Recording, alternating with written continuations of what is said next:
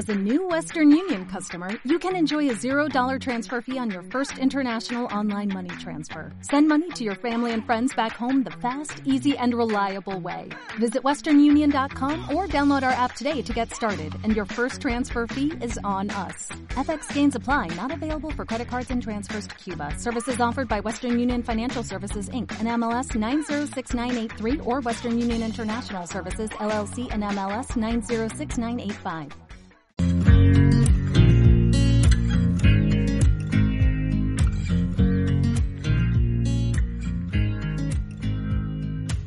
Bienvenida a Infovegana, tu podcast de veganismo y sostenibilidad. Somos Sergio y María y hoy te traemos el episodio 42. Y como cada semana, compartiremos anécdotas y vivencias, comentaremos noticias y os recomendaremos cositas. Todo relacionado con los derechos animales, el veganismo y la sostenibilidad.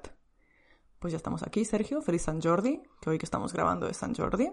Feliz San Jordi, Día del Libro también. Claro, El sí, resto sí. del territorio peninsular, Ajá, más las nuestras queridas islas también. sí. Nuestras queridísimas islas, que no se nos olviden. Y sí, un, un día bonito, al menos aquí en, en Cataluña es un día bastante festivo y yo creo que de, de ambiente, la calle y tal, es el día más bonito del año. Absolutamente, sí, sí. Está todo lleno de rosas, de libros, de gente pues queriéndose y guay. Correcto. Y si el tiempo acompaña un poco, pues mejor, pero parece que no, que no va a ser veremos. así. Pero bueno, Yo, con que no nos llueva, estaremos bien. Empezamos comentando semana. ¿Qué tal? ¿Cómo has estado? ¿Qué has hecho? Correcto, muy bien la semana, una semana tranquilita, bien, no, no mucha novedad. Así que el sábado pasado, después de grabar, pues eh, realizamos ¿no? un poquito de activismo en las calles de Barcelona por la liberación animal La acción Abre los Ojos. De la plataforma antiespecista de Barcelona. Seguidnos en Instagram, si no lo hacéis aún, es plataforma antiespecista BCN. Correcto. Y ahí vamos poniendo un poco todas las acciones que hacemos. Y es un proyecto pues un poco basado ¿no? en la idea de, del cubo de la verdad de Anonymous for the Voiceless, lo que único que pues está autogestionado y autoproducido por, por los activistas de Barcelona, Exacto. eh, desligado de cualquier eh, marca o asociación externa. Y bueno, es- hacemos esta acción con pantallas en la calle, con imágenes de, de explotación animal y la gente que se interesa por ellas y se para a mirarlas, pues intentamos hablar con ellas y hacerles ver, ¿no? Eh, eh, todo este mundo de la explotación animal, eh, porque está mal y tal, y bueno, intentar reconducir sus hábitos de consumo hacia unos hábitos más éticos y sostenibles. Absolutamente. Yo de verdad que cualquier persona que esté interesada en empezar en el activismo es una acción que recomiendo mucho. Creo que se aprende un, un montón conversando con la gente, ¿no? A veces te da como la sensación de que eres tú quien va a explicarle cosas a los demás, pero también aprendes tú un montón escuchando a la gente, viendo distintos puntos de vista, distintos contextos sociales y creo que es muy enriquecedor en ese sentido.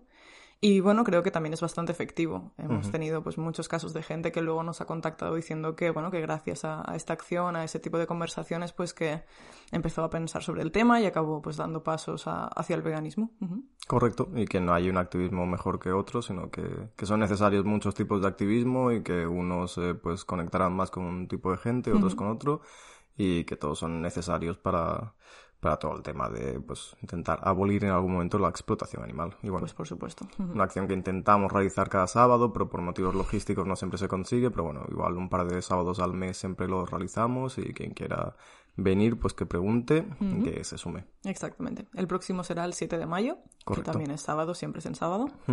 Y es en calle Portal del Ángel, en el número 4. Ahí Correcto. abajo de la calle Portal del Ángel, que es siempre pues donde hay tanto turistas como personas que el fin de semana aprovechan para bajar al centro de la ciudad y dar un paseo, pues es un lugar bastante concurrido y está guay. Y ahora que empezará a hacer buen tiempo, pues animaros y así si conocéis también a gente que está alineada un poco con vuestros valores éticos, conocéis a gente vegana, socializáis, que también está guay en el caso de que, de que queráis y, y es bastante, pues bueno. A veces se montan cenas después. Correcto, sí, correcto, es una buena manera de verdad de, de conocer gente un poco más de, del mundillo y está bien, pues ahí estamos. Totalmente. Sí, sí, sí. Molt bé, ¿qué más, qué más durante la semana? Más cositas. Ayer fue el Día de la Tierra. Uh, sí. 22. Viernes 22, sí. Correcto, sí. Eh, bueno, se está convirtiendo un poco en... El día oficial del greenwashing, puede sí, ser. totalmente, como ya pasa con, ¿no? con los días asociados Día a... de la mujer, sí, Exacto, el Día de la Mujer, días asociados a los derechos LGTBIQ+, etcétera, el mes. que, pues, que pasa que hay marcas que se apropian de, de este movimiento, de, de, este día en concreto, ¿no? Para hacer, pues eso, lo que tú dices, un poco de greenwashing, ¿no? El capitalismo fagocitando movimientos sociales, vaya, eso es nuevo. Sorpresa, sí, sí. Eh, entonces, pues bueno, eh, que sí, que evidentemente eh, toda marca que se quiera sumar eh, pues a conceptos más éticos y sostenibles es bienvenida, pero que intente pues un poco luego ser un poco coherente el resto del año con, con sus propuestas y sus y sus mecanismos, pero es que incluso pues hemos visto, ¿no? Como bueno, como actores principales de la, de la explotación animal, como industrias porcinas, etcétera, pues que se Sí. apropian de este día, ¿no? Para eh, intentar vender que sus productos son muy sostenibles, etcétera, ¿no? En fin, ya, ya, ya. Entonces, bueno. Sí que en Twitter vimos, ¿no? Como Aitor Garmendia, eh, tras los muros, este activista que, que se infiltra también en granjas de explotación animal para, para realizar imágenes y documentales y tal, eh, que, que son totalmente recomendables, eh, pues exponía, ¿no? Un poco en Twitter que, que sobre todo hay una campaña que es un movimiento, una cuenta que se llama Let's Talk About Pork, que es una, bueno, es una organización una campaña financiada por la Unión Europea para eh, un poco difundir las bondades del producto porcino, ¿no? En cuanto a salud y, y medio ambiente y, claro, se apropiaban de esta idea de la tierra para hacer ver que, que están intentando disminuir los gases de efecto invernadero asociados a la, a la producción porcina, ¿no? Entonces, bueno, pues el chiste se cuenta solo. Sí, sí, sí, la verdad, ¿no? Mm, ¿Qué hay más sostenible que una granja de cerdos? sí, no se me ocurre nada más, ¿no? Absolutamente terrible, exactamente, sí, ¿no? Y bueno. No sé, es eso. Ojalá las empresas que celebren ese día, ¿no? Pues eso, se acuerden también el, el resto de días de años, que es lo que venías diciendo. En Correcto, sí, sí. ¿Qué más, qué más? ¿Qué más? Bueno, también comentar que Eura acabó con su campaña de crowdfunding. Hace nada llegaron a recaudar eh, más de 5,4 millones de euros, cuando su objetivo, recordemos que era un millón, tal y como comentamos la semana pasada. Y han llegado a alcanzar más de 6.100 inversores, así que felicidades, muy guay. Todo un éxito, como siempre, de Eura. Sí, sí. Eh, se están convirtiendo en, en una empresa muy importante del panorama europeo de, de la, de la carne alternativa o de la carne basada en plantas o de la carne vegetal, llamadlo como queráis. Sí, Y las últimas noticias era que, que preveían facturar en torno a los 35 millones de, de euros, ¿no? Que era doblar casi su, su facturación. Y esto lo empieza a equiparar ya a marcas catalanas mm, que todos tenemos en el imaginario colectivo asociados a, lo mejor a, a otras industrias que todo el mundo conoce y cuya facturación ronda eso. Entonces eh, se están convirtiendo en un actor muy importante del tejido empresarial eh, catalán, español y europeo. absolutamente. Y bueno, y parece que la verdad, parece que la evolución no, no tiene límite. Sí, sí, un crecimiento exponencial que llevamos viendo ya desde hace años, desde luego. Entonces, bueno, bien por ellos, adelante, y todo lo que sea eh, que la gente consuma más productos de origen vegetal y que dejen de consumir pollo, carne de cerdo y ternera para consumir productos en base vegetal, bienvenido sea. Pues sí, todo suma por los animales, por el planeta y por todo. Muy bien, pues poco más. eh, sí, que la sem- eh, sí que fuimos a, a cenar al Biocenter el otro día, que era, es un restaurante vegetariano de Barcelona que hacía mucho tiempo que no, que no íbamos. Un clásico, lleva mil años abierto, creo que era uno de los primeros, ¿no? En, al menos vegetariano, no es 100% vegano, pero ahí están. Y muy bien, ¿no? Sí, tiene muchas opciones veganas y tal, y es una opción guay. eh, está por el centro, por si no sabéis dónde ir, está bastante bien, la verdad. Pues sí. Sí, sí, tiene unos fingers de seitan bastante interesantes. Mm, ¿eh? ya, sí, sí. Una salsa que es un poco picante que está súper bien. Muy bien, muy bien. ¿Y qué? ¿Tú preparando un viaje que nos abandonas? Sí, probablemente el sábado que viene no haya podcast. Efectivamente, Pero- si me notáis un poco dispersa es porque tengo la cabeza en 100.000 lugares ahora mismo. ¿Estás pero pensando en hacerte la maleta ya? Sí, sí, sí, me voy el, de martes a martes. Así que sí, va a ser complicado grabar podcast la semana que viene, así que bueno, ya anticipamos que, que no va a haber. Y, nada, me voy a, a New Orleans, a un congreso. New Orleans. New Orleans, cuna del Louisiana. jazz. Louisiana. Louisiana. Muy bien. Del blues, del jazz, de todo. Sí, sí. A ver qué Ya tal, veremos. ¿no? El- a ver qué tal el panorama de la comida vegana por allí. Anticipo hambre, pero igual no, igual no. Igual sale bien. Anticipas hambruna. sí, sí, eh, bueno, va, ya nos darás el, el informe, el parte, el el parte. parte, sí, sí, desde luego. Correcto, y a ver, a ver cómo, cómo va la aventura. Pues sí, pero bueno, con ganas, sí, sí. Muy bien, muy bien. Eh, pues que entramos ya en noticias. Venga, empezamos a dichas. tope. Pues Muy dale, bien. va.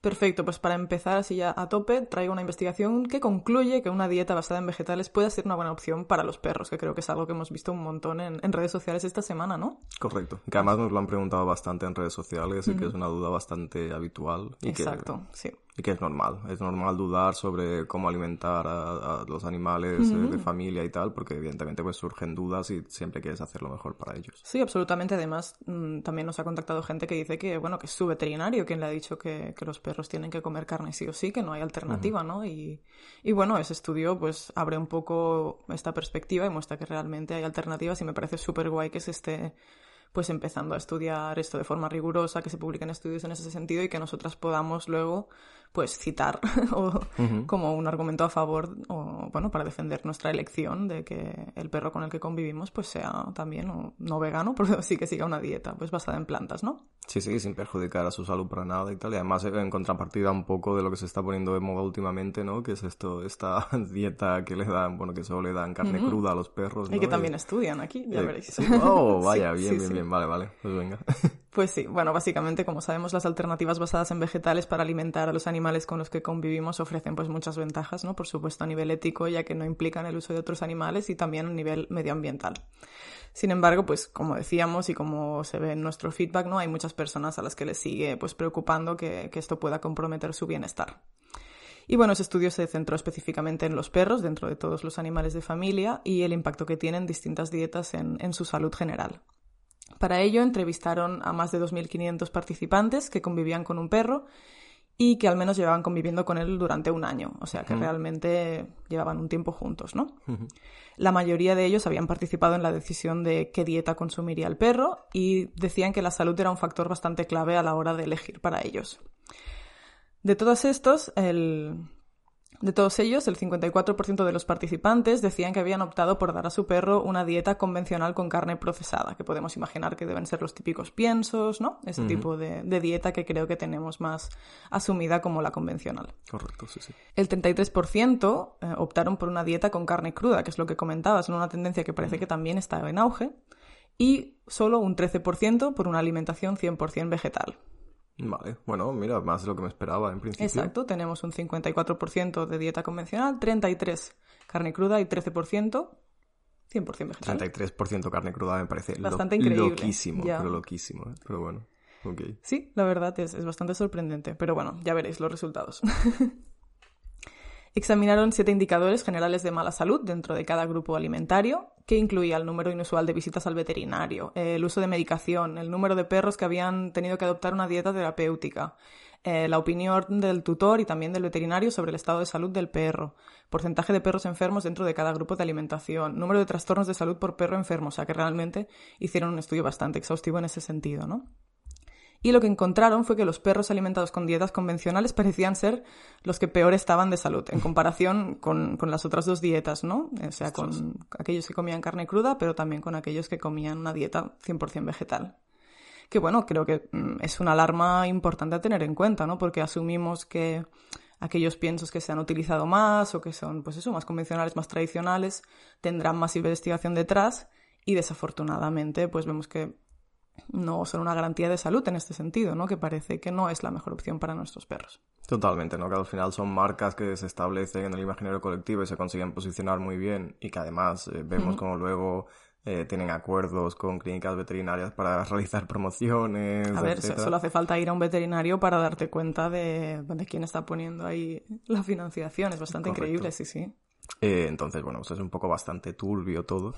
y, bueno, es bastante habitual, sí, sí, todo eso de que, de que les den solo pienso de tal marca. sí, sí. Pues bueno, pues aquí lo Y además luego si miramos los ingredientes normalmente, ¿no? De estos piensos que vemos que que, que, echan un poco para atrás, asustan un poco, ¿eh? porque la, la descripción suele ser eh, subproductos provenientes de la origen de origen de explotaciones animales, ¿no? O de origen animal o no sé qué, eh, como dando a entender que son como lo, lo que sobra. Lo que se desecha de, sí, sí, de, de, la producción alimentaria para humanos va para ese tipo de piensos, exacto. Y como dices, es muy críptico y como complicado de entender muchas veces, ¿no? Porque ¿qué es un subproducto exactamente, no? Sí, sí. Eso no sé, muy. Todo lo que os podáis imaginar, seguramente, pero bueno. Así que nada, parece que esa no es la mejor opción según este estudio. Entonces lo que vieron, que puede mm, pues chocarnos un poco, es que los perros alimentados con carne cruda parecían estar ligeramente mejor de salud que los alimentados con dietas veganas. ¿Vale? Vale. Pero, ahí está el punto, los perros alimentados con carne cruda eran pues significativamente más jóvenes que los perros veganos, lo que obviamente pues está asociado con la salud, o sea que esta relación eh, se explica en realidad por la edad, no por el hecho de la dieta seguramente, ¿no? Ok. Además, bueno, decían que había algunos factores no relacionados con la salud que podían haber afectado estos parámetros que ellos midieron y que seguramente habría favorecido a los perros que alimentaban carne cruda y que por lo tanto no era como muy fiable esta, esta diferencia. Pero yo creo que hay un indicador que es bastante clave en ese sentido y que creo que es relativamente fiable si hablamos de salud, que es el porcentaje de perros de cada grupo dietético que han estado enfermos, ¿no? Y aquí yo creo que los resultados son bastante claros, porque vemos que los perros con una dieta convencional, el 49% de ellos habrían sufrido enfermedades. En cambio, en el grupo de perros alimentados con carne cruda, el porcentaje bajaba un poquito, hasta el 43%. Y en el caso de los perros con una dieta 100% vegetal, solo el 36% había sufrido pues, enfermedades, ¿no? Que es pues, una reducción progresiva, pero que vemos que realmente el grupo de perros con una dieta 100% vegetal son quienes tienen menos pues, enfermedades que creo que es importante, ¿no? Sí, sí, que al final es un indicativo importante relacionado con, la salud general, sí, sí. Efectivamente. Y a todo ello se suma otra cuestión que es eh, importante, que es que las dietas de, con carne cruda también se asocian con peligros dietéticos, incluyendo pues deficiencias o desequilibrios nutricionales y también pues la presencia de patógenos, porque obviamente al no cocinar la carne, pues es más fácil que existan pues bacterias que, que puedan pues hacer enfermar al, al perro. Total, sí, sí. Y bueno, en consecuencia las pruebas reunidas pues muestran que efectivamente, ¿no? De todas las opciones dietéticas que se plantean aquí, la más saludable y la que pues conlleva menos peligros es la, la 100% vegetal.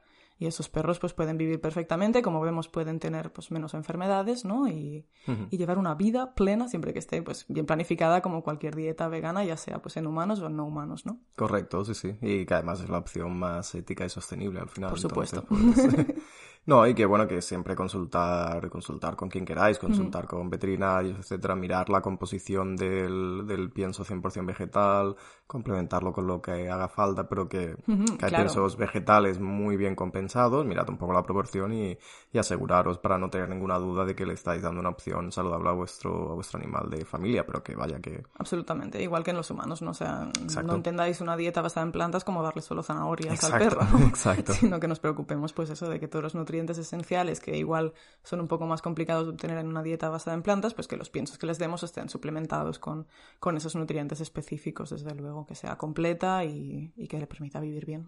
Correcto.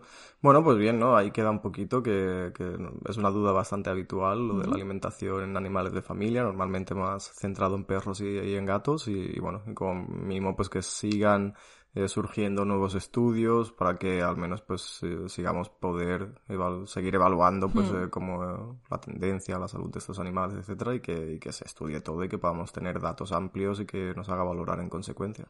Sobre todo, sí, igual especialmente en felinos, ¿no? Porque en el caso de hmm. los perros yo creo que ya hay más personas veganas o que están, pues eso, ¿no? Preocupadas por la cuestión ética o medioambiental del consumo de carne, pues que ya lo tienen como más presente y que saben que un perro puede vivir bien con una dieta 100% vegetal, pero en el caso de los gatos, por ejemplo, hay muchos menos estudios, ¿no? Hay como más cuestionamientos y creo que también es importante ampliar la investigación en ese sentido y ver realmente, pues, lo, que, lo, que nos dicen los datos al final.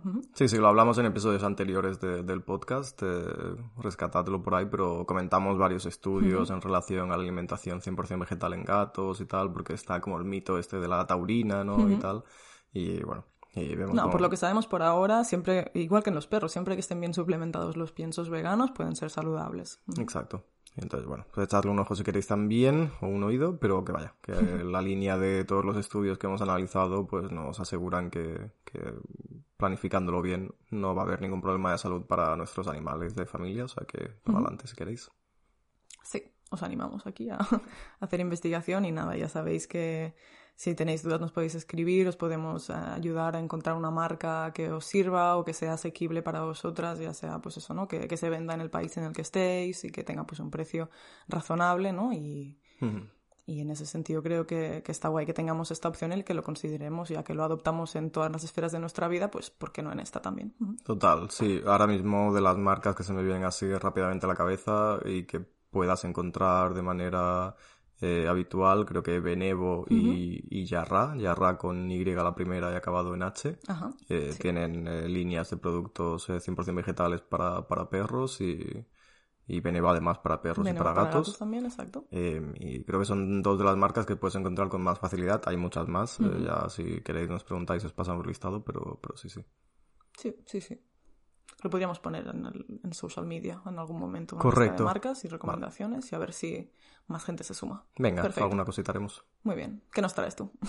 Pues yo os traigo el mal. Os traigo El mal. El mal. vale, genial. No, porque, bueno, pues ha surgido, de vez en cuando pues surgen nuevos productos, ¿no? Que hacen que nos planteemos cositas. Sí, ¿no? Es, va un poco en la línea de lo de la carne de tigre y que comentábamos. Sí, un poco, sí, sí, estoy un poco monotemático, ¿eh? estoy ahí No, no, no. Es que es alucinante que sigan saliendo Pero, cosas así, la verdad. pero sí, sí, sí, sí. En el episodio anterior veíamos esto, ¿no? De la carne de cebra de tigre, de carne cultivada que pretenden empezar a comercializar y a potenciar su consumo, pues bueno, vamos un poco en la línea con esto y cuando creíamos que el mundo de la explotación animal pues ya no nos puede sorprender más, pues llega la industria y nos hace ver eh, rápidamente lo equivocados que estamos. Porque de vez en cuando, pues lo que decíamos, ¿no? Aparecen nuevos productos que pretenden, pues, expandir la oferta de productos basados en explotar animales directamente. Y uno de los últimos en viralizarse y que parece que llega con fuerza es la leche de camella. Vale. Uh, yo esta no me la veía venir tampoco. ¿Por qué no explotar más animales, desde luego? Ya. Sí, Sí, sí, es increíble. Además, vamos a ver cómo han llegado a la conclusión de que explotar camellos o dromedarios es una buena opción y bueno, está todo súper bien hilado. Por favor, ilumínanos. Bueno, pues la leche de camella parece que va a llegar con una estudiada estrategia de marketing que incluye el pack completo, que son beneficios para la salud, bienestar animal, conservacionismo de especie, identidad Ah, nos cultural, gusta- nos generación de puestos de trabajo, bueno, etcétera, etcétera, ¿no? Todas las bondades que puede tener un producto, pues las tiene todas. Qué bien. Y ahora veremos, pues, ahora veremos cada una un poquito más en profundidad. Y bueno, lo primero que hay que destacar es que van a potenciar este producto, la leche de camella, eh, como un producto con denominación de origen ligado a las Islas Canarias. Claro que sí, está el mojo picón y la leche de camella. La rica salsa canaria se llama mojo, mojo picón y leche de camella, sí, sí. Eh, entonces, bueno, yo creo que sí, eh, que en unos años vamos a asociar eh, esta zona geográfica a la Que leche se va de a tener éxito, sí, sí. Yo creo que sí. Venga. Vale. Yo creo que sí. eh, y bueno, voy aquí de visionario, ¿eh? Que- No sé, yo creo que pero- culturalmente eh, a veces esas cosas cuestan, ¿no? Cuando no tenemos como un animal asociado al consumo culturalmente, mm, introducirlo no sé cuán fácil puede resultar, pero bueno. Ya, bueno, Pero es verdad que sí te lo venden como beneficios en, pues a nivel medioambiental, a nivel pues, de bienestar animal y todo eso, es fácil que la gente lo compre, es verdad. Correcto. No, y más si en un momento dado, por lo que sea, eh, empieza a disminuir la producción de leche de vaca, eh, se va a tener que sustituir con algún producto, ya sea con leches Leches vegetales, vegetales. que sería lo ideal, o con pues leches de cualquier otro animal. Y yo creo que esto puede entrar con fuerza y además si, si como vamos a ver está pues eh, ampliamente apoyado por la administración pública, por subvenciones de la Unión Europea y tal, que, que en un momento dado pues interesa cierto producto, entra un chorro de dinero para promocionarlo, pues al final es un poquito más fácil colocarlo y Ya. irlo introduciendo poco a poco en el imaginario colectivo de la gente que lo vayan asociando como un producto más de, de consumo habitual. Ya, ya. Pero bueno, esto yo creo que es importante esto de la denominación de origen ¿no? de- de- del producto ligado a las Islas Canarias, porque esto ya le imprime a este producto, a la leche de camella, como un sentimiento de pertenencia a una región, que probablemente va a hacer que los propios habitantes canarios o personas que simpaticen simplemente con este sentimiento de identidad canario, pues vayan a recibir este producto de entrada de manera mucho más positiva que simplemente siendo un producto más que aparece.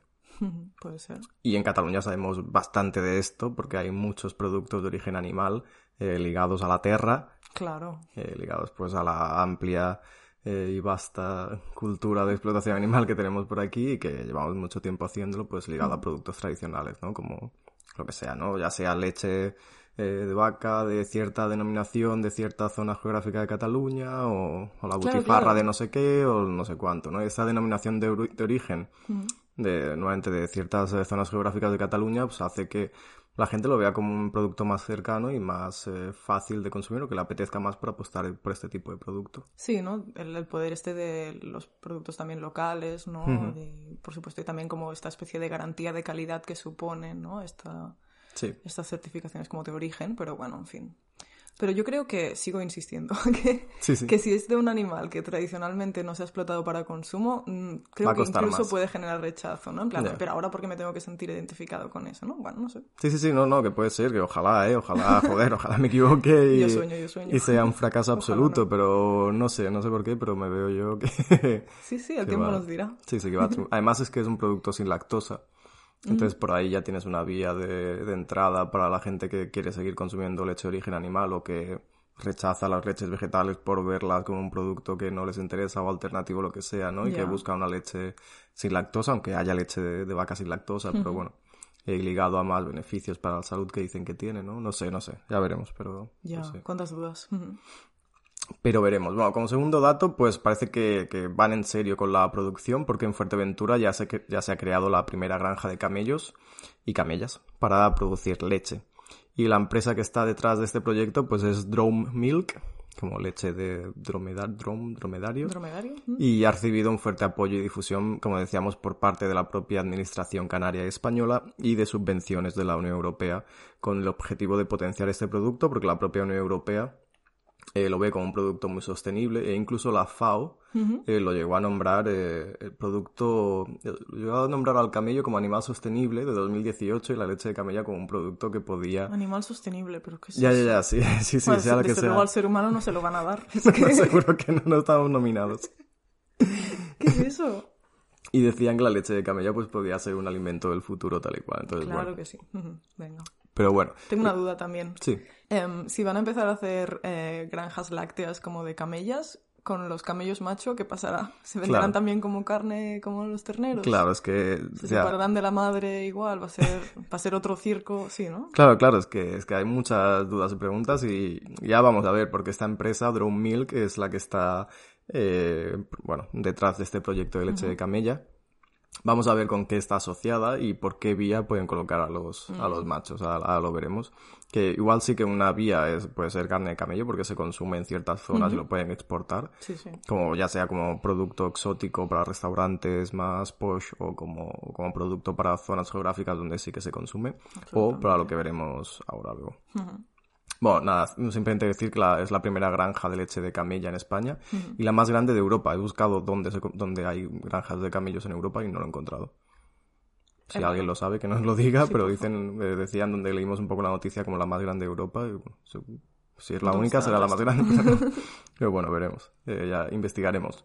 Bueno, ¿y cómo nos quieren colar, no? Principalmente este nuevo producto eh, basado en la explotación de camellas. Eh, pues por una parte, y como decíamos antes, pues potenciando sus supuestas bondades nutritivas. Porque lo están vendiendo como un superalimento directamente, aunque sepamos que no existen y aunque esto de superalimento también se utilice para intentarnos eh, vender más productos vegetales. eh. Simplemente son productos pues, que reúnen ciertas características nutritivas que son interesantes, pero esto de superalimento es un poco Ya, bueno, en fin, yo sé. Marketing para palabra del marketing, sí, sí, claro. Correcto. Bueno, pues nos lo quieren vender como un superalimento con altos beneficios nutricionales, tales como que es rica en una gran variedad de vitaminas, que aporta un valor alto de omega 3 o que refuerza el sistema cardiovascular y que incluso frena la diabetes. Eh, y han llegado a catalogar la leche de camella como el oro del siglo XXI, según las propias palabras ¿no? de, de Drone Milk, de la empresa que está detrás. Y ojo, porque en algunos medios hemos llegado a leer literalmente que mejora la calidad de vida de los niños con autismo. Vete a la mierda. Y esto ya es lo, lo último, ¿no? Que Esto, no esto- estas cosas me molestan especialmente, vale. Sí, sí, utilizar ahí, bueno. Como, no, como sí. la mejora, exactamente. Ya, me sí. puedes dar, no sé, Es que, bueno, en fin. ¿qué? Bueno, no dejes que la verdad te estropee una buena historia, que esto siempre es importante tener un poquito... Bueno, en fin. Y aparte de los beneficios nutricionales, supuestos beneficios nutricionales que podría tener esta leche de camella, pues también nos lo quieren vender como un producto que ayuda a preservar y perpetuar la raza de camellas canarias que se encuentra en peligro de extinción y que dicen que con este producto pues se puede llegar a, a perpetuar la especie, ¿no? Y bueno, Súper buena, buena estrategia de conservación, explotar a los animales, desde luego, ¿no? increíble. Sí, sí, yo creo que es la mejor, no se me ocurre también ninguna creo. otra... Sí, sí, qué buena idea. No se me ocurre ninguna otra medida. No sé cómo no lo han hecho aún, no sé, con, con los tigres de Bengala o los pandas, ¿no? Sí, sí. En fin, vale. Bueno, pues en fin, pues eh, magnífica estrategia para intentar salvar una especie, explotarla y bueno, En fin. Y bueno, es que ya hemos hablado ¿eh? varias veces en, en, varios episodios de las múltiples alternativas que tenemos para preservar una especie, en el caso de que esto sea necesario y de lo controvertido que es el término conservacionismo de especies en sí mismo. Pero bueno, que lo podemos tratar en profundidad en otro episodio y que es un poco el mismo argumento que utilizan los cazadores sobre las granjas cinegéticas para poder seguir cazando. Sí, exacto. Y luego, pues eh, también está el tema de que nos quieren vender la leche de camella como un producto ecológico y a los propios camellos, como decíamos antes, como animales sostenibles, sea lo que sea que esto quiera decir. Y además, pues nos lo quieren colocar como un alimento del futuro, ya que debido pues a la crisis climática que vivimos, que spoiler está causada en gran parte por basar nuestra dieta en productos de origen animal, con todo lo que esto conlleva para el planeta en cuanto a emisiones de gases contaminantes y consumo de recursos como la tierra y el agua. Desde luego. Pues nos quieren vender a los camellos como la panacea para esta crisis, aludiendo a que es un animal que se adapta muy bien a condiciones extremas del clima, que requiere pocos cuidados o que se alimenta de una gran variedad de pasto cereal. Vamos, que es intentar solucionar o adaptarse a una crisis climática creada en gran parte por la explotación animal, explotando a otros animales que se adapten mejor a esta crisis climática. Está, está todo muy bien hilado, la verdad, es increíble. Que es, bueno, pues Un plan sin fisuras, sí, sí. Es doble salto mortal con tirabuzón y para adelante. Y bueno, un plan sin fisuras, la verdad. Y cuando esta gente descubra por la leche de avena o de soja, pues no sé, igual montan una fiesta o algo. pues sí. Y bueno, hablábamos de esta, de esta empresa, ¿no? Que está liderando el proyecto de la leche de camella, que es Drone Milk, y que está unida al proyecto Oasis Wildlife de Fuerteventura, y que es una empresa que se dedica a la explotación de centros zoológicos. Vaya, vaya, vaya. Que utiliza además animales para que los turistas suban en ellos a pasear y que utiliza a los camellos para crear espectáculos para divertir al personal.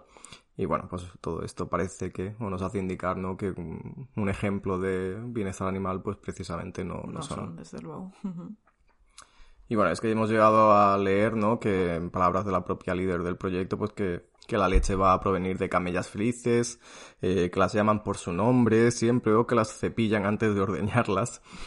Y bueno, y un poco por, para encubrir, ¿no? Esta realidad oculta que hay en todos los ámbitos de la, de la explotación animal y que no nos cuenta, por ejemplo, y como decías tú antes, ¿no? Y realizando un, paralel- un paralelismo con la industria láctea, que qué pasa con todas estas crías de camellas que deberían alimentarse de la leche de su madre, Exacto. qué les dan de comer a estas crías, qué pasa con los machos en esta industria, para qué se destinan, o que se van a ir a parar a otra parte de la, de la explotación animal, como es eh, la industria del entretenimiento turístico o, o directamente para eh, comercializar su carne, pues vaya.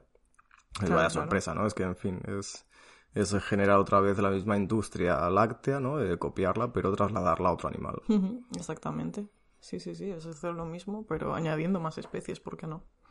Correcto, y todo esto sumado pues a, otros, a otras problemáticas que ya sabemos perfectamente de la industria láctea, como eh, el desgaste físico asociado a- al ordeño, ¿no? Que no, no es gratuito, porque recordemos que las camellas pues deben estar embarazadas para producir leche.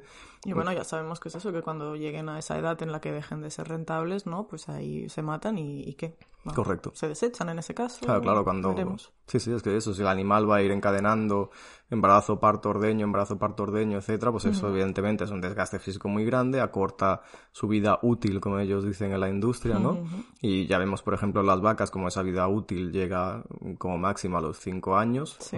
edad a la cual a partir ya no empiezan a producir la misma cantidad de leche que consideran eh, productiva o que consideran necesaria y que las matan para consumo a esa edad cuando, a los 5 años, cuando pueden llegar a vivir eh, alrededor de 20 años. Exactamente. Sí, sí, sí.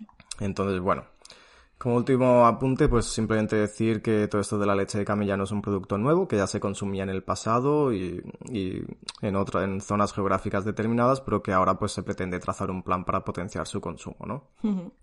Y que aparentemente eh, a todo esto los animales explotados en principio son dromedarias y dromedarios. Es que el ya pinta. Claro, claro, pero que bueno, que la comercialización se refieren como leche de camella porque es un animal más cercano, conocido o ligado, como decíamos, a su consumo en ciertas eh, zonas geográficas del, del planeta y que esto puede hacer pues que sea más fácil de introducir para la población general. Transparencia a tope ya de entrada, ¿no? Muy bien. Correcto. Te digo Sí, que es sí. leche de cocodrilo o qué. Leche de camella, leche de camella, pero no, es de dromedaria en realidad. Bueno. Pero bueno, y como muy bien decían, ya para acabar, eh, la cuenta de Instagram de Tras lo que hay detrás, que leímos parte de la información que, que hemos utilizado para, para el podcast y que analizaban muy bien el tema en su post, decían, Desde luego. Ellos decían, causa, ellas decían, causa tristeza ver que en lugar de avanzar hacia alternativas más éticas, sostenibles y libres de uso, explotación y sufrimiento animal, la industria solo hace que reinventarse y seguir creando nichos de mercado en los que siempre pierden los mismos, los animales. Y por favor, recordad que, como siempre, nosotras, como consumidoras, somos quienes tenemos la gran capacidad de decidir a qué prestamos apoyo y a qué trasladamos nuestro rechazo.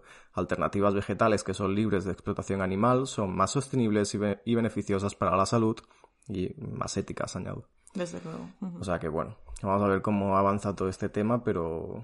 Sí, también, bueno, lo de siempre, ¿no? Que más allá de, de, las consumidoras, al final, si institucionalmente se está apoyando eso y se está destinando nuestros impuestos como ciudadanas a financiar ese tipo de proyectos, eso, bueno, Sí, sí, la problemática es siempre con la, con la producción de carne, con su difusión, con, con, bueno...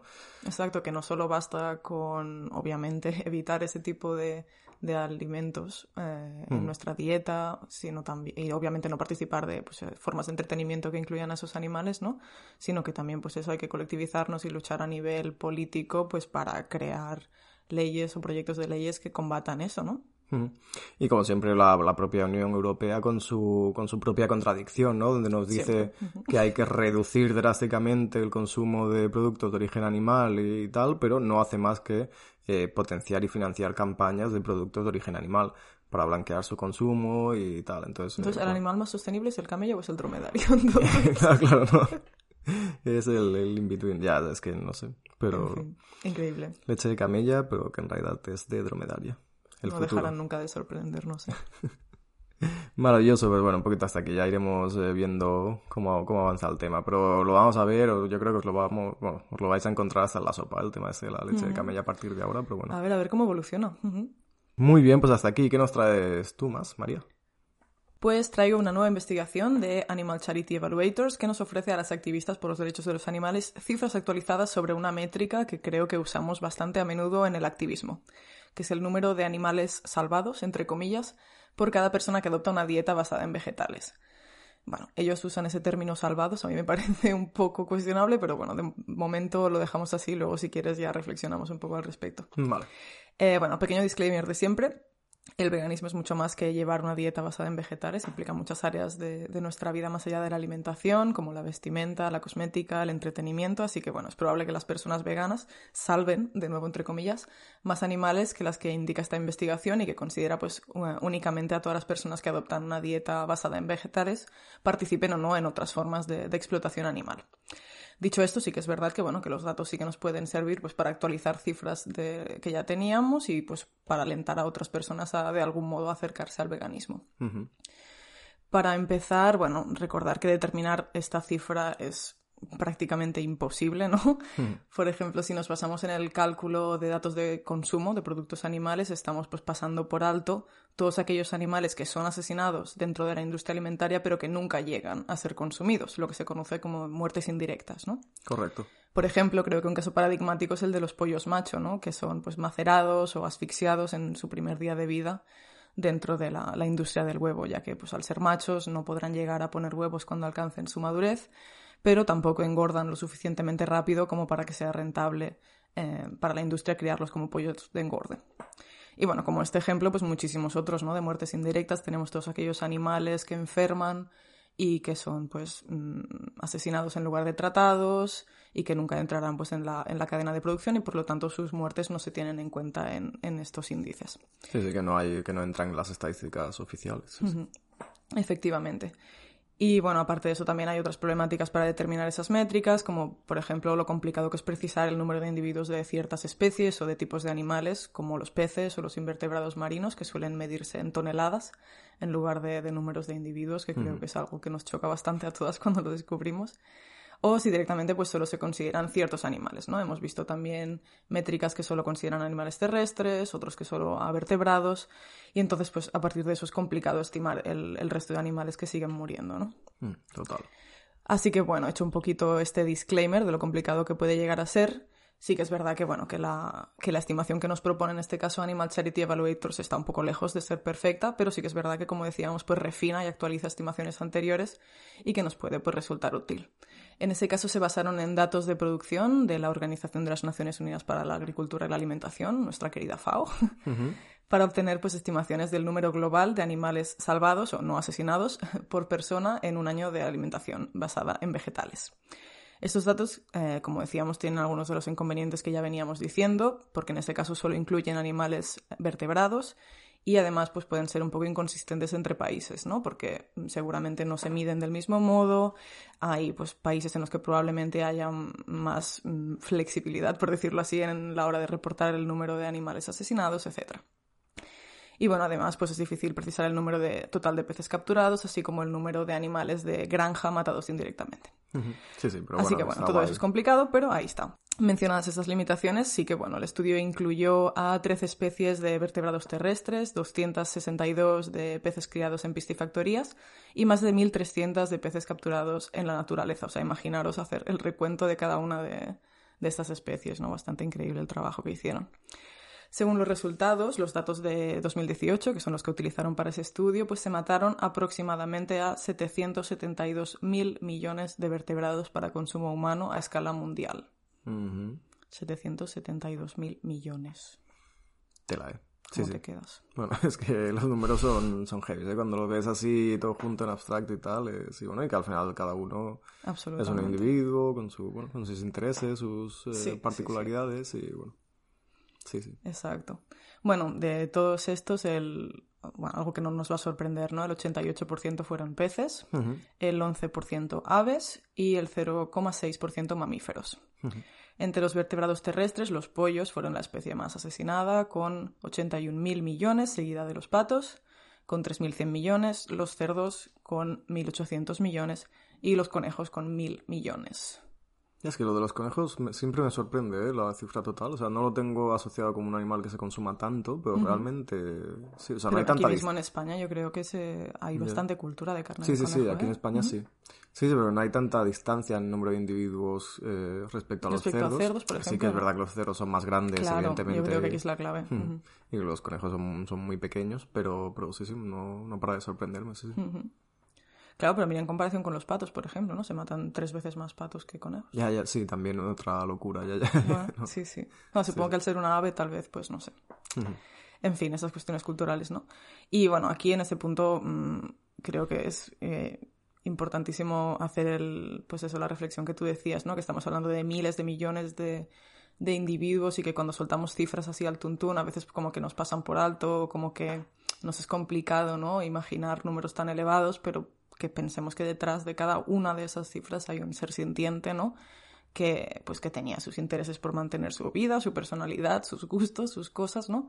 Y al que se le ha pues privado vivir su vida directamente, ¿no? Imaginemos pues eso, nuestros animales de familia, si tenéis eh, uno o dos, cuánto os importan, ¿no? Pues multiplicarlo por todo ello y, en fin, esos son datos absolutamente terroríficos. O sea, creo que a veces, no sé, los datos desafortunadamente son como muy fríos, ¿no? Pero Total. No, pensad en, eh, bueno, en vuestros animales más cercanos de familia, si habéis tenido, si habéis convivido con perros o gatos, pues imaginad que, que, que es, eh, bueno, que, que lo metéis en una granja de cerdos y que se va a pasar ahí eh, toda su corta vida en la industria y que luego lo van a matar para consumo. Y entonces intentar eh, realizar ese paralelismo con ese cerdo, empatizar con eso y a ver si os sigue pareciendo bien. Si os sigue pareciendo bien, pues adelante, pero yo creo que a nadie le, va, le No, parecería bien que cogieran a su perro, lo metieran en esa granja de cerdos, ¿no? Y lo, y lo sometieran a la explotación que sí aceptamos en los cerdos. Claro. Cuando Sí, son pero- animales sintientes por igual y que no hay diferencia biológica entre ellos. Exactamente, sí, sí, sí, totalmente. Claro, pero que yo creo que cuando a veces mencionamos estos datos haciendo activismo, ¿no? Que hay mucha gente a la que le costará conectar con ello y que a veces pues está guay que lo acompañemos de, de ejemplos o de historias individuales, ¿no? De, pues no sé, de animales que han llegado a santuarios, en qué condiciones estaban o cómo han vivido, ¿no? Sus vidas. Y que igual pues la gente empatiza más con, una, con un individuo concreto Ujú, Total. que no que con, esos números abstractos que son obviamente más complicados, pero aún así me parece súper importante mencionarlos, ¿no? Total, total, sí, sí. Y bueno, en todo eso el estudio sugiere, vamos ahora a la buena noticia, ¿no? Que cada persona que sigue una dieta basada en vegetales evitó durante el año 2018 la muerte de 105 vertebrados. Mm, bueno, muy bien, ¿no? Exacto. Esto incluye un promedio de 79 peces capturados en la naturaleza, 14 peces criados en piscifactorías y 12 vertebrados terrestres. 11,5 son aves y 0,5 mamíferos. Bueno, muy bien. Así que, oye, ni tan mal, ¿no? O sea, a ver, para repasar, eh, cuántos animales... Porque esto yo se lo comentaba a un amigo vegano y me decía, o sea, pero ¿y si yo quiero salvar más, más cerdos que peces, ¿qué puedo hacer? ¿Eres tú amigo, Sergio? ¿Puede ser? ¿Puedo convalidar de alguna manera un número de peces por Son medio 105 vertebrados en total. Entonces tienes 79 peces capturados en la naturaleza, 14 peces de piscifactoría, 12, 12 vertebrados terrestres, de los cuales 11,5 son aves y 0,5 son mamíferos. Entonces tú puedes usar tus años llevando una dieta basada en vegetales y ya te distribuyes los números como a ti mejor te convenga, chica, yo claro, sé. Claro, claro, es verdad. Al ser, llevamos 5 años y medio ahora, pues hombre, hemos salvado ya, hombre, muy bien. Sí, sí, sí. Bueno, salvado entre comillas. Muy bien, muy bien, bueno. ¿Eso qué? Eso es lo que, lo que yo quería decir. Términos salvados. ¿Es mm. algo que hay que usar en el activismo? Ya, eh, bueno, yo... Eh, Me parece como muy, no sé, como condescendientes y como ir de salvadoras de algo, ¿no? Cuando al final lo único que estamos haciendo como personas que siguen una dieta basada en vegetales o como personas veganas y antiespecistas, ¿no? Es no participar en algo que es terrorífico y en lo que nadie tendría que participar. O sea, es como el, baseline, o sea, la, el mínimo absoluto de, de, tratar de vivir de forma ética en ese planeta, ¿no? Correcto, sí, o sea, yo cuando veo que lo utilizan eh, otras plataformas eh, animalistas o lo que sea, eh, pues, pues, obviamente no voy a ir a criticarles y a, ¿no? en su post de redes sociales a decirle, no, esto no está bien, pero evidentemente no es algo con lo que yo me sienta cómoda y no es algo que nunca he utilizado ni utilizaré como argumento para que alguien se sume a dejar de participar en la explotación animal, porque lo que creo es lo que tú dices, ¿no? Que, que lo que hacemos es dejar de participar en la explotación animal simplemente eh, siendo veganas o adoptando una dieta 100% vegetal, ¿no? eh, que bueno, que no dejas de participar en toda la explotación, porque luego hay lo de la vestimenta tal y cual y todas todas las explotaciones asociadas, pero eh, realmente es eso, dejamos de participar. Luego, si queremos hacer algo más, pues se pueden hacer cosas que impacten realmente en revertir esto o en eh, conseguir que otra más gente se sume a esto o ayudar a santuarios o lo que sea. Absolutamente. Pero es eso que lo que directamente hacemos en un principio hacemos es dejar de participar en la explotación animal. Exacto. Que sí, que igual hay gente, bueno, la que, con la que tenemos conversaciones que igual, pues, no sé, sentir que está salvando animales o que alguien le diga que podría salvar animales, igual le hace sentir bien consigo mismo, pero creo que no sé, como que nos sitúa en una especie de superioridad moral que creo que no, Ni, tenemos ni pretendemos tener en ningún caso, ¿no? o sea, creo que todas las personas que son veganas y antiespecistas no se sienten como, no sé, como grandísimos actores del bien, simplemente están haciendo lo, lo, que tienen que hacer, que es que es obviamente del mismo modo que no vamos matando personas por la calle, ¿no? O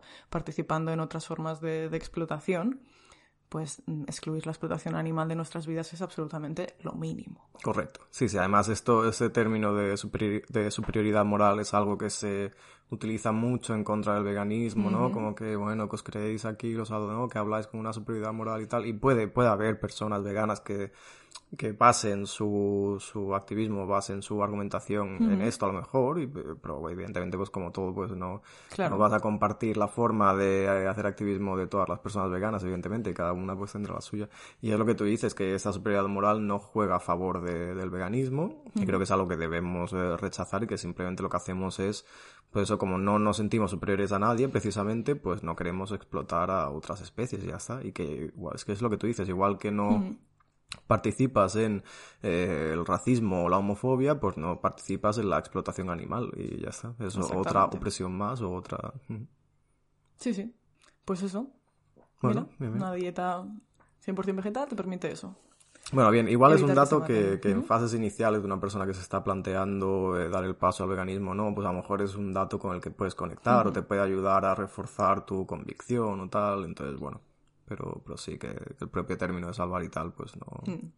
Sí, igual, pues eso simplemente podemos decir, pues animales que no serán mm, asesinados, ¿no? Y ya está. Sí, debido a mis acciones o a mis hábitos de consumo o lo que sea, o con lo que no voy a favorecer que se maten, ¿no? Por supuesto, es una estimación y sí, Sí, sí. 105 animales que, que, no voy a favorecer que se maten. Exacto.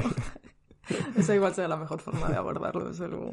Pero claro, para hacer un titular, pues como que no queda bien. Como que salvar queda mejor. Está claro, sí, sí. bueno, muy bien, pues muy interesante. Es importante que se vayan revisando, ¿no? Estos datos y que lo vayamos afinando cada vez más. Por supuesto. Y de nuevo, ¿no? Hablando de cifras que, bueno, nos puede parecer mucho o poco, pero imaginaros, ¿no? Tener a estos 105 animales delante vuestro, yo creo que nos puede servir a las personas, al menos que ya, que ya somos veganas o que estamos encaminándonos en esta dirección, pues para recordar lo que decías, nuestra motivación, ¿no? Y para pensar que es eso, que todos esos seres, pues que por suerte, pues, mm, no sé, podrán mm, ahorrarse eso, no lo sé, realmente no. Pero... Me estoy imaginando como, como que una organización animalista eh, no entiende nada realmente y lo hace, lo, hace todo mal y organiza una campaña, ¿no? Donde junta esos 105 animales encerrados en un sitio, lleva personas no veganas, les dice, mira, esto es lo que vas a salvar si te haces vegana, ¿sabes? Y está realmente participando en una explotación Estoy intentando como venderlo así, pero es verdad que no hay forma de hacerlo, nada. Yo qué sé, chicas, que os hagáis veganas, ya está. No, pero hay forma, de, te lo puedes imaginar o te pueden poner delante de una pantalla grande, ¿no? Y que te representen eh, esos animales que vas a dejar de, de participar en su muerte, eh, cosas así. Ahí puede haber estrategias que sean útiles, que te hagan, bueno, pues materializar, porque hay mucha gente que si no le materializas los datos o no se los pones delante, pues a lo mejor no va a conectar con esos datos. Entonces a lo mejor ponerte delante de una pantalla grande y que te digan, mira, estos 105 animales eh, no vas a participar en su muerte en el próximo año si dejas de consumir productos de origen animal, ¿no? Pues a lo mejor es un dato con el que esta persona conecta y le puede servir para dar el paso, yo que sé. Ojalá que Como estrategias hay que estudiarlas, hay que... Desde luego. bueno, está bien. Sí, sí. Se puede tener en cuenta, está claro. bueno, muy bien, muy bien. Pues me ha parecido muy, muy interesante. Muy bien. ¿Algo más, Sergio? Venga, pues vamos con una última noticia, noticia rápida, porque queremos eh, ceñirnos a este formato de una hora de duración como máximo. Entonces, venga, voy a intentar eh, reducirla, resumirla un poco. Básicamente la noticia es que eh, próximamente vamos a ver cómo el 42% de los menús de las universidades de Estados Unidos van a ser de origen vegetal. Wow que me parece un tanto por ciento muy muy elevado, el 42%, una cifra muy cercana a la mitad de las propuestas de menús en universidades de Estados Unidos que sean en base vegetal me parece una locura. Ojalá, qué bueno. Entonces, pues eh, quien está detrás de esta medida impulsándola es una, bueno, es un gigante de los servicios de alimentación que se llama Sodexo y que para reducir su huella de carbono en un 34%, pues eh, va a comprometer a aumentar las comidas a base de plantas al 42% en los menús de cientos de universidades de Estados Unidos para 2025. Qué guay. Entonces, como decimos, este impulso viene de esta empresa, Sodexo, y de su antiguo socio, que es Human Society of the United States, que ha ayudado al gigante de los servicios de alimentación a modernizar sus menús y sus políticas de bienestar animal durante los últimos 15 años. Entonces, Sodexo Campus, que es una rama de esta empresa eh, para colegios y universidades, pues está haciendo el cambio después de determinar que el 70% de su huella de carbono en el año fiscal 2020 provino de las compras de alimentos de origen animal. Sorpresa. Que es un, es un dato muy a tener en cuenta porque han realizado una auditoría interna y se han dado cuenta de que el 70% de su huella carbono en un año está asociado a los productos de origen animal. Muy bien que lo publiquen y lo digan así. Correcto, sí, sí, que sean transparentes. Y bueno, dado que los alimentos de origen vegetal pues tienen una huella de carbono mucho menor, pues Sodexo rápidamente llegó a la conclusión de que pues... sí, uno más uno, dos. claro, de que tenían que cambiar productos de origen animal por productos de origen vegetal, ¿no? Y lo que pretenden es que en el 2025 pues reducir sus emisiones de carbono en un 34%.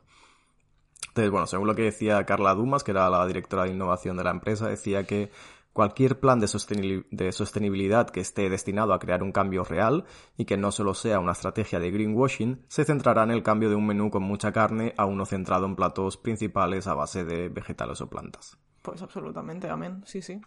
Correcto. Eh, entonces, bueno, pues esta apuesta de Sodexo llega en un momento en que parece que, que según una, es una reciente encuesta de salud y nutrición de Innova en Estados Unidos, reveló que el 23% de los jóvenes de 18 a 25 años siguen una dieta vegetariana o vegana y que casi un tercio de los jóvenes aumentará su consumo de proteínas de origen vegetal para 2022. Wow. Entonces que parece que hay una tendencia muy positiva y muy en auge con la proteína vegetal y las dietas basadas en plantas y que pues gracias a ciertas medidas o ciertos proyectos como este de Sodexo, pues se va a potenciar mucho más. Y facilitar.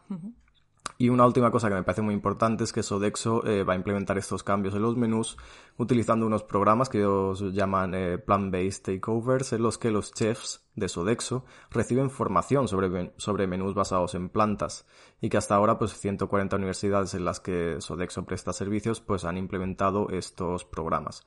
Y es que es bastante importante porque Sí, si no pasa como en la mía, que te dan Correcto.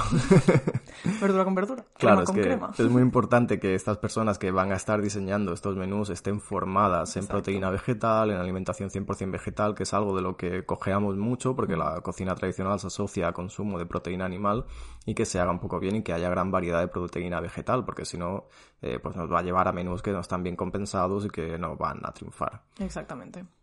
Y que bueno, lo hemos hablado mucho con, con Alex Pirla, con el chef, ¿no? De que él realizó ¿no? formaciones, bueno, que realiza formaciones en cocina 100% ve- vegetal y que, y que bueno, y que es una de las cosas más importantes, que eso también es una rama del activismo y que realmente eh, lo necesitamos para formar profesionales en el ámbito de la hostelería, de la cocina, que realicen pues propuestas 100% vegetales. Sí, porque si no lo que vemos es esos menús en los que simplemente se quitan los productos de origen animal y que entonces quedan pues obviamente completamente descompensados y no son nada saludables.